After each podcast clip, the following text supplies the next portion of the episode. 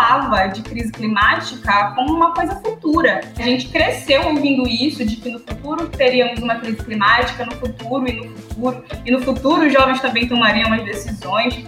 Mas acontece que esse futuro chegou e ele já é o nosso presente, ele não é mais o nosso futuro.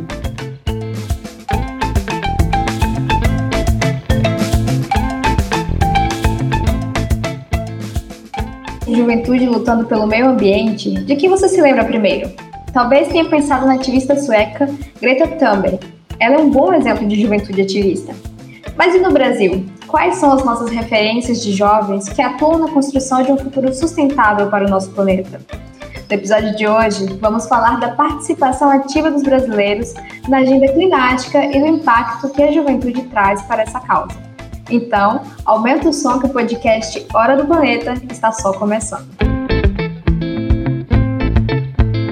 WWF Brasil apresenta o podcast Hora do Planeta, com Alice Patachó. Olá, tudo bem? Eu sou Alice Patachó, comunicadora, ativista indígena e apresentadora do podcast Hora do Planeta. Seja bem-vinda, bem-vindo e bem-vinde ao segundo episódio deste podcast. Aqui a gente vai continuar a conversa iniciada na Hora do Planeta 2022 e tratar de temas importantes da pauta ambiental e da agenda climática. Neste episódio, nós vamos falar sobre jovens e meio ambiente, porque a juventude precisa ser protagonista da discussão socioambiental. Quem vai me acompanhar nesse bate-papo é a jovem ativista socioambiental e climática Hanna Balieiro, ela é graduada em Biologia e é atualmente a presidente do Instituto Mapinguari. É um prazer ter você aqui com a gente. Muito obrigada por participar do podcast, Rana. Ah, eu que agradeço esse espaço. É, agradeço a Alice. É muito prazer ter esse momento para a gente conseguir conversar e falar sobre juventudes, que às vezes fica muito de canto, né, quando a gente trata de temas mais específicos, como meio ambiente, como a crise climática. Então, de coração, muito grata a esse espaço que a WWF abriu. Obrigada. Bom, uma coisa que eu coloquei na minha fala inicial é justamente esse questionamento sobre a necessidade e a importância do protagonismo jovem nas discussões ambientais. Você, como grande exemplo disso, nos traz diversos motivos para crer nessa relevância. Mas, para você, por que essa geração precisa estar envolvida nas pautas socioambientais? E de que forma a juventude pode contribuir com esse debate? Ah, então, a gente está, através das pesquisas, como a geração que realmente tem como fazer algo de mudança em relação a salvar o planeta, né? Como a gente costuma dizer assim. Então, nós somos essa última geração de limite. É, então, não tem como a gente ficar de fora de falar sobre crise, crises ambientais, crises políticas também, crises, é, crises climáticas de uma maneira geral. É, até porque o jovem ele está inserido em diversos contextos diferentes. E eu sempre trago essa fala. De quando a gente fala em juventude, a gente fala do jovem inserido na educação, o jovem inserido em contextos de saúde, de mobilidade urbana, é, de mercado de trabalho também, de uma maneira geral. Mas se o jovem está inserido em tantos espaços diferentes, por que, que o jovem é tão deixado de lado nas horas de se pedir opinião e nas tomadas de decisão de uma maneira geral. É, então, a gente tem esse cenário de que a gente é tido como muito importante, de que a gente adora falar sobre juventude como fonte de inspiração, como fonte de, de ousadia e tudo mais, e que adoramos incluir os jovens até um certo ponto, sabe? Mas nunca nesse sentido de que realmente o jovem vai estar à frente dessa tomada de decisão, colocando ali as suas pautas e as suas necessidades, elas sempre vão até um limite. Mas quando é preciso realmente chegar nesse, nesse ponto final de tomar alguma decisão, o jovem é deixado de fora. E como essa geração que tem aí como missão é, ser essa geração que tem como fazer, trazer realmente mudanças para que a gente consiga, de fato, dar essa freada que o planeta está vivendo de crise ambiental, é imprescindível, realmente é necessário, não tem como a gente estar de fora nesses debates. A gente já tem um histórico aí de muitos anos de debates ambientais que vêm sendo travados, como, por exemplo, a gente já teve na 27ª COP, então, é, a idade que eu tenho hoje em dia, as pessoas estão discutindo sobre crise climática. E o que, que a gente tem é, de cenário em relação ao planeta? A gente não conseguiu ser efetivo realmente, tomar decisões que evitassem é, o cenário que a gente está hoje de crise climática. Então, se a gente se isenta, se a gente fica de fora dessas discussões, é, essas pessoas que vêm traçando essas mesmas metas e tomando as decisões há tantos anos, é, elas vão continuar tomando essas decisões por nós e a gente ficando de fora e que são, são decisões que elas não são eficazes, elas não se mostraram eficazes durante todos esses anos. Então, dessa maneira, o jovem precisa se posicionar, ele precisa ocupar esses espaços também, para que a gente consiga realmente essa mudança e consiga ser mais ousado realmente nessas tomadas de decisão. Aí, esse período de juventude eu vejo muito como essa, esse momento de ousadia mesmo. As grandes revoluções elas são lideradas por jovens. Né? E a gente precisa viver essa grande revolução também em relação a clima e meio ambiente. E o jovem precisa estar à frente disso, justamente para trazer essa ousadia de pensamento. A gente não tem mais como continuar reproduzindo as mesmas coisas que já foram feitas por pessoas das gerações anteriores. A gente precisa pensar além, é, a gente precisa ousar para tomar novos rumos para o nosso planeta. Então, a gente consegue se inserir nesse debate muito, muito na briga mesmo, muito na luta, e se inserindo em diversos espaços de tomada de decisão, né? E esses espaços, quando a gente fala muito sobre isso, talvez a gente não consiga visualizar tantos espaços diferentes de tomada de decisão. Então, um conselho de juventude dentro do seu estado, do seu município, é um espaço de tomada de decisão. Se você vier de um contexto mais de, de comunidade tradicional e unidade de conservação, a gente tem conselhos específicos para esses lugares. É, então, e tem, existem cadeiras também que são direcionadas à juventude nesses espaços.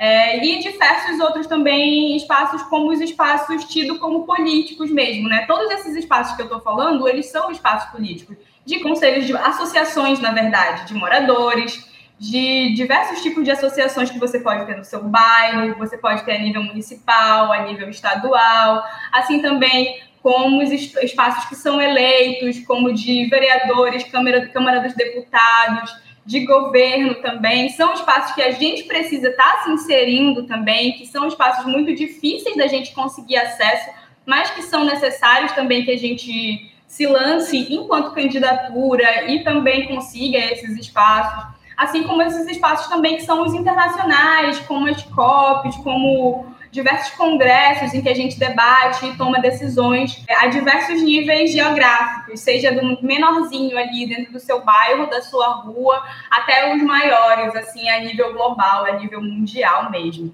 Então, é, esses espaços, eles precisam estar nos ouvindo e além de nos ouvir também, é preciso que é, as nossas vozes elas sejam realmente levadas em consideração dentro desses lugares. Eu me sinto assim muito contemplada nessa sua fala, porque é justamente isso. Nós estamos brigando por um espaço dentro dessas tomadas de decisões. E isso era para ser uma coisa muito natural na realidade, né? A gente não está falando de juventude apenas como futuro, mas como presente. E às vezes isso fica um pouco ali escondido, acredito. Mas aí eu te faço essa pergunta, que é qual é o futuro que a juventude está buscando com o ativismo climático? Uh, é um futuro muito saudável. É um futuro tranquilo em que a gente consiga viver uma vida sem necessariamente estar nessa posição de lutar o tempo inteiro. A gente se coloca muito, como você mesma colocou, de estar o tempo inteiro brigando por alguma coisa, brigando para ser ouvido, brigando para conseguir uma política pública eficiente e eficaz, e brigando também contra, contra esses resultados que a natureza nos impõe. Né? Depois de tantos anos de exploração tão massiva do nosso planeta, a gente consegue já colher esses resultados de, de tantos anos de exploração. É, e muito se falava de crise climática como uma coisa futura. Né? A gente cresceu ouvindo isso, de que no futuro teríamos uma crise climática, no futuro e no futuro, e no futuro os jovens também tomariam as decisões. Mas acontece que esse futuro chegou e ele já é o nosso presente, ele não é mais o nosso futuro. E dentro desse presente, a gente encontra um planeta com diversas crises, como eu falei também anteriormente. É uma crise política, uma crise econômica, é uma crise climática, uma coisa dentro da outra, e os jovens se encontram assim, muito desesperançosos até, sim, sem conseguir olhar para o futuro com uma certa esperança é, a galera brinca muito assim de, poxa, nossa, justamente na nossa vez de ser adulto, o planeta entrou em colapso, assim, a gente tem uma pandemia que a gente está vivendo, não deixou de viver, ela ainda é presente nas nossas vidas, e é importante também que a gente enfrente essa pandemia como uma crise ambiental, porque a pandemia acaba também trazendo diversas discussões de, de como a, a, a gente tem se relacionado com a biodiversidade de uma maneira geral, com fauna, flora e o planeta, e como isso tem nos afetado diretamente, que às vezes a gente acha que uma coisa que aconteceu do outro lado do planeta ou que aconteceu é, no meio da floresta não vai nos afetar, e não é verdade, isso nos afeta. É, então, o presente ele acaba deixando a gente muito desesperançoso com esse futuro, mas quando a gente olha para esse futuro com um pouco mais de carinho e com um pouco mais de esperança, é possível ver um futuro em que os jovens tenham colocado dentro desse presente as suas vozes e as suas falas, e a partir disso construir um futuro com mais equidade é, de gênero, equidade racial, é, fora de um sistema que ele não seja predatório como é o sistema que a gente vive hoje em dia, em que muito se retira de uma maneira muito muito violenta mesmo, muito voraz, sem pensar justamente nesse futuro, pensando só nesse agora.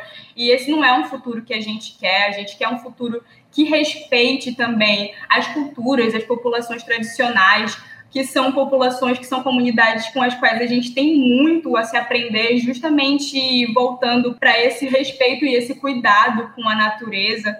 Eu costumo conversar com os meus amigos que parece que a gente avançou de uma maneira tão rápida em relação à, revolução industrial e foi tentando buscar um futuro, uma modernidade, uma tecnologia que a gente parou hoje em dia e olhou para o resultado de tudo isso que a gente fez e a gente construiu e percebeu que não tem mais futuro se a gente continuar dessa maneira nesse sistema que a gente está inserido.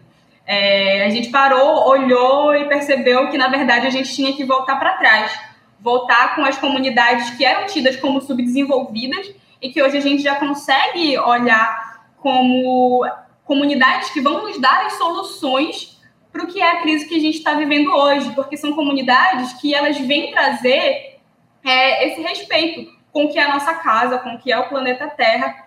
E são essas as soluções que a gente precisa entender no futuro, de viver em harmonia com o que é nosso, com o que é a nossa casa, com o que a gente tem hoje em dia. Então, o futuro que a juventude quer é um futuro de respeito não só entre as populações, entre os gêneros e entre as raças, mas também esse respeito entre nós, seres humanos, entendendo que nós fazemos parte também dessa grande casa que é o planeta. Com certeza. E, e você fala um pouco sobre essa questão né, de, de ouvir outros espaços, ouvir outras pessoas de outros contextos. Isso é muito importante, né? principalmente quando a gente fala da juventude e do, do tipo de provação que a gente tem passado agora, né?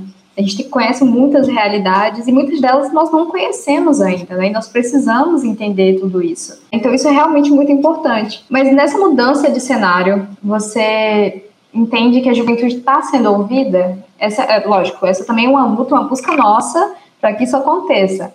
Mas será que estamos realmente sendo ouvidos, levados a sério nessas discussões? Ah, eu acho que são passinhos lentos que a gente tem dado ao longo dos anos é, principalmente em relação ao ativismo climático, existe um boom assim de, de jovens se posicionando é, em relação à crise climática, e isso é muito legal de se ver. Mas, apesar da gente ter tomado esse lugar assim, de, de visibilidade, ainda existem barreiras que vão muito da credibilidade que não nos é dada.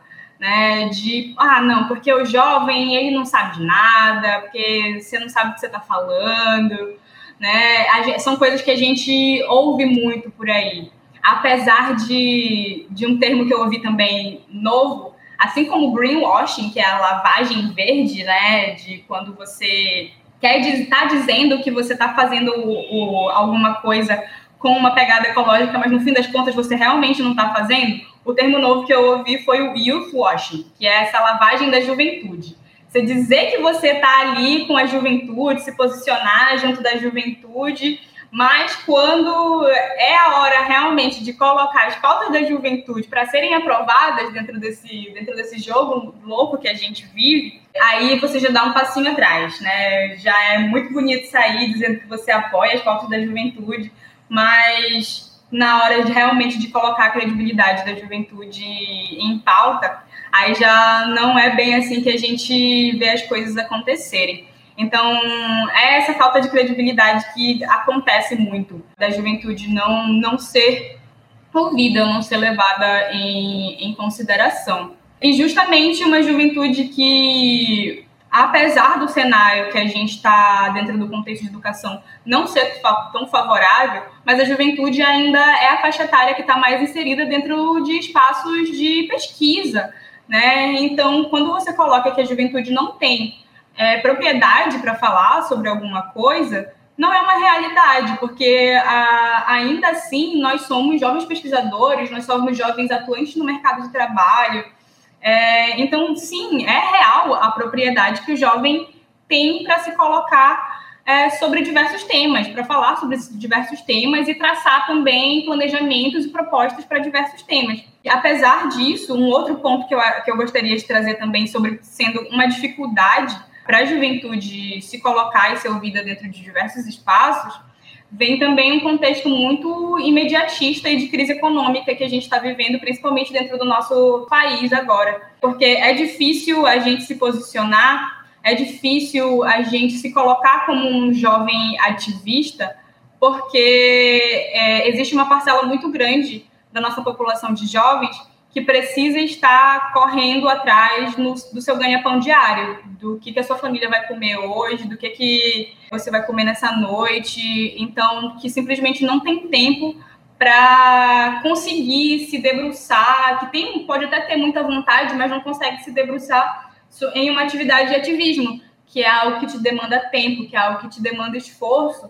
E às vezes você não tem simplesmente como deixar de fazer o seu trampo de dia a dia para poder participar de uma atividade de ativismo, porque você precisa realmente, tá, você está inserido numa realidade de imediatismo, você precisa é, colocar comida na, na, mesa da sua casa hoje e não, não consegue, não tem tempo para pensar nesse futuro que é tão falado, que a gente tanto discute. É, eu acho que é importante trazer também esses dois cenários de juventude que, que acabam divergindo muito dessa juventude que consegue estar nesses espaços de pesquisa e de ativismo, mas também dessa juventude que não está tendo a oportunidade de estar nesses espaços porque precisa para ontem é, ajudar a sua família, ajudar a sua casa. E esse é o tipo de coisa que precisa mudar, né, para que a, a, juventude consiga se aliar ao movimento socioambiental. Além disso, o que mais precisa mudar para que isso aconteça, né? Para que as pessoas entendam que a juventude também é sinônimo de compromisso e responsabilidade. Principalmente para esse contexto socioambiental, o contexto ambiental foi construído, a maneira como a gente foi estudando e foi pautando as causas ambientais se tornou muito elitista. As pessoas, quando se associam a cabeça a meio ambiente, pensam, acabam pensando diretamente a questões de arborização, um ambiente confortável ali para se viver. E justamente por conta desse, desse contexto de, de, de muita pobreza que a gente acaba vivendo, a gente acha que falar de meio ambiente não é um caso urgente sendo que é, o meio ambiente ele está diretamente ligado a diversas questões para nossa qualidade de vida. Ele está dentro da nossa, da nossa Constituição, que é direito de todos nós ter um meio ambiente é, equilibrado. Mas não é essa a realidade que a gente tem para a nossa população. É, então, quando a gente fala de meio ambiente, a gente precisa trazer é, o meio ambiente para saneamento básico, a gente precisa trazer o meio ambiente para falar sobre saúde, porque quando a gente não tem essa ideia de que tratar de meio ambiente é tratar diretamente com coisas imediatas da nossa, do nosso contexto de vida, da nossa qualidade de vida, a gente sempre acha que o meio ambiente é uma pauta para depois, é algo que não é importante, é algo que a gente não precisa falar agora, é algo que vai ficar ali por último, justamente porque foi criada essa ideia na cabeça das pessoas que meio ambiente é só sobre plantar árvore, que sim, é muito importante também, tem outros contextos muito maiores em torno disso, em torno de arborização, em torno de qualidade do ar, mas a gente precisa trazer como uma pauta imediata também. Porque quando você não tem acesso a um saneamento básico de qualidade, e aí eu vou falar também trazendo um pouquinho mais para minha realidade enquanto uma pessoa que mora no Amapá, uma jovem que mora no Amapá e que é um estado que ficou ali no ranking do pior estado com cobertura de saneamento básico do país, é falar sobre meio ambiente. Quando a gente traz também esse contexto de pandemia, de avanço sobre os territórios verdes, sobre os territórios conservados, que acabam fazendo com que a gente encontre outras espécies, outros vírus, outras bactérias que o ser humano nunca teve esse contato antes e que a gente não sabe como a gente vai reagir em relação ao contato com, com essas novas espécies, também é falar sobre meio ambiente e também é falar sobre saúde. Até mesmo o próprio contexto de saneamento básico, quando você não está falando sobre saneamento básico e você é, coloca também o, a questão da crise climática para esse, esse momento de falta de saneamento básico, são coisas que vão desencadeando uma através da outra, porque a gente tem aí um contexto de crise climática que vem trazer fortes chuvas, que vem trazer alagamento, e o alagamento vem trazendo a falta de saneamento básico na vida das pessoas, e além de todas as questões econômicas que envolvem, e, e de saúde mental também, que envolve essa questão do alagamento, que qualidade de água é essa que as pessoas estão tendo contato, né? Já gera outras doenças, já sobrecarrega os hospitais da cidade. Então, não é algo que está distante da gente. É, e é, é, esse cenário que é muito importante a gente falar, que falar sobre meio ambiente é falar sobre uma questão imediata, é falar sobre o agora, é falar sobre a nossa saúde, não é falar sobre algo que a gente pode deixar para depois. Isso aí.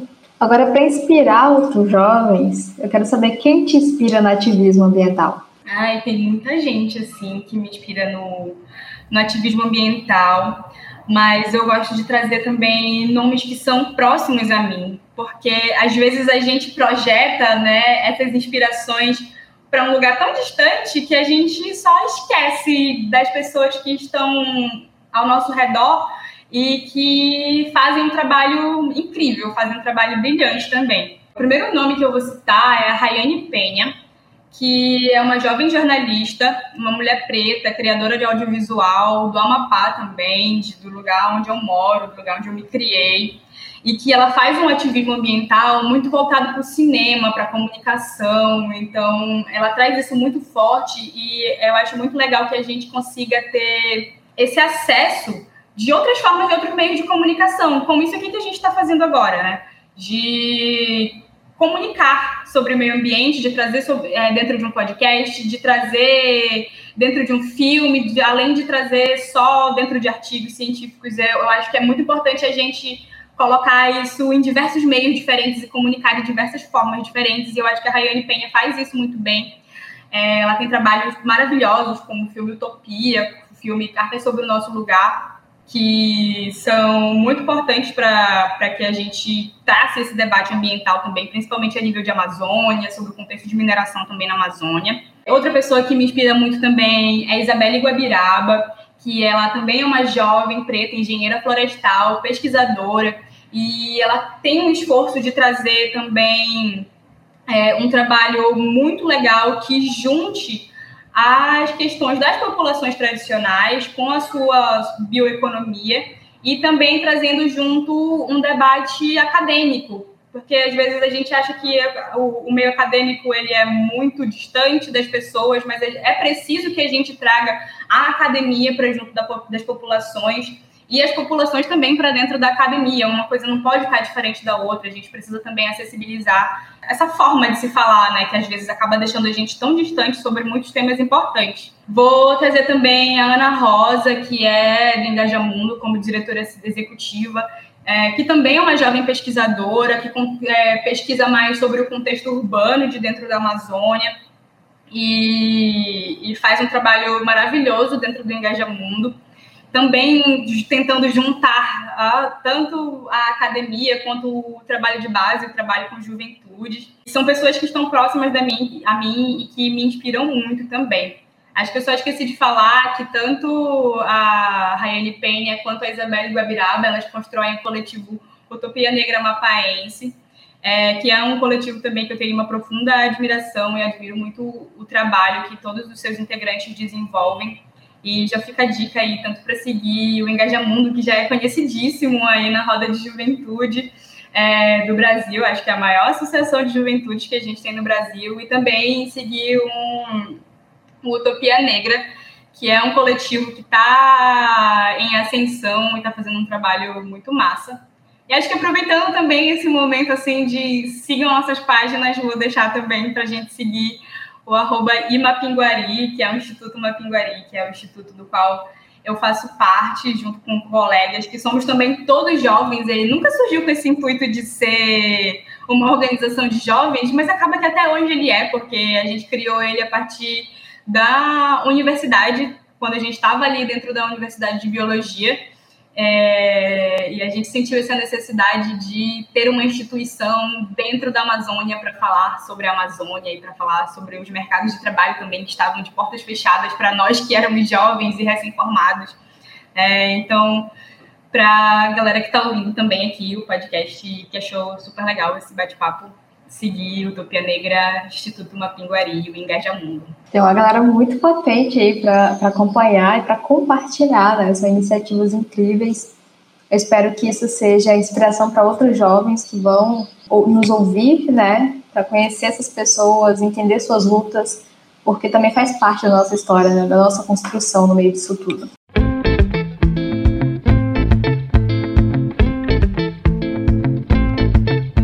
Fique agora com o Minuto do Planeta, um espaço dentro do podcast para se informar mais sobre o tema.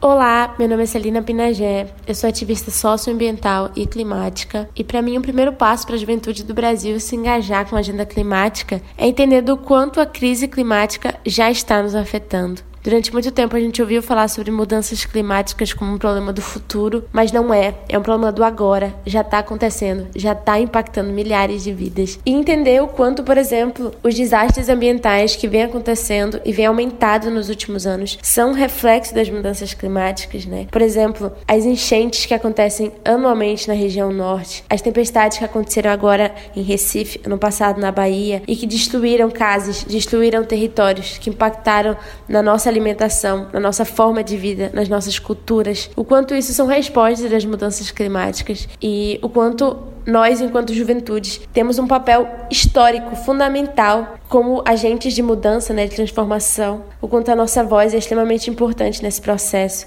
A gente tem muitas cidades, muitos estados onde isso acontece anualmente, a gente tem desastres ambientais anualmente e os nossos líderes políticos, né, os nossos governadores, os nossos prefeitos não fazem nada a respeito. Então, entender a nossa importância dentro desses espaços de tomada de decisão, não deixar que tomem a decisão sobre as nossas vidas sem que a gente fale sobre elas, sem que a gente fale sobre as nossas vivências enquanto juventude negra, enquanto juventude indígena, enquanto pessoas com deficiência, enquanto pessoas LGBTQIA, que estamos sendo todos impactados pelas mudanças climáticas. Então, entender nossas vivências, falar sobre o espaço que a gente ocupa, sobre como a gente está sendo afetado, sobre as mudanças climáticas e como a gente quer reverter tudo isso. E a gente quer que os nossos líderes estejam engajados nessa mudança, tanto quanto nós estamos. Para mim é extremamente importante que a gente entenda o nosso lugar enquanto pessoas que estão sofrendo com as mudanças climáticas, mas também enquanto causadores de impacto e de mudanças. Bom, mas é isso, com esse papo incrível, nós encerramos o segundo episódio do podcast Hora do Planeta. Foi uma conversa muito rica. Hanna, muito obrigada por participar dessa edição com a gente.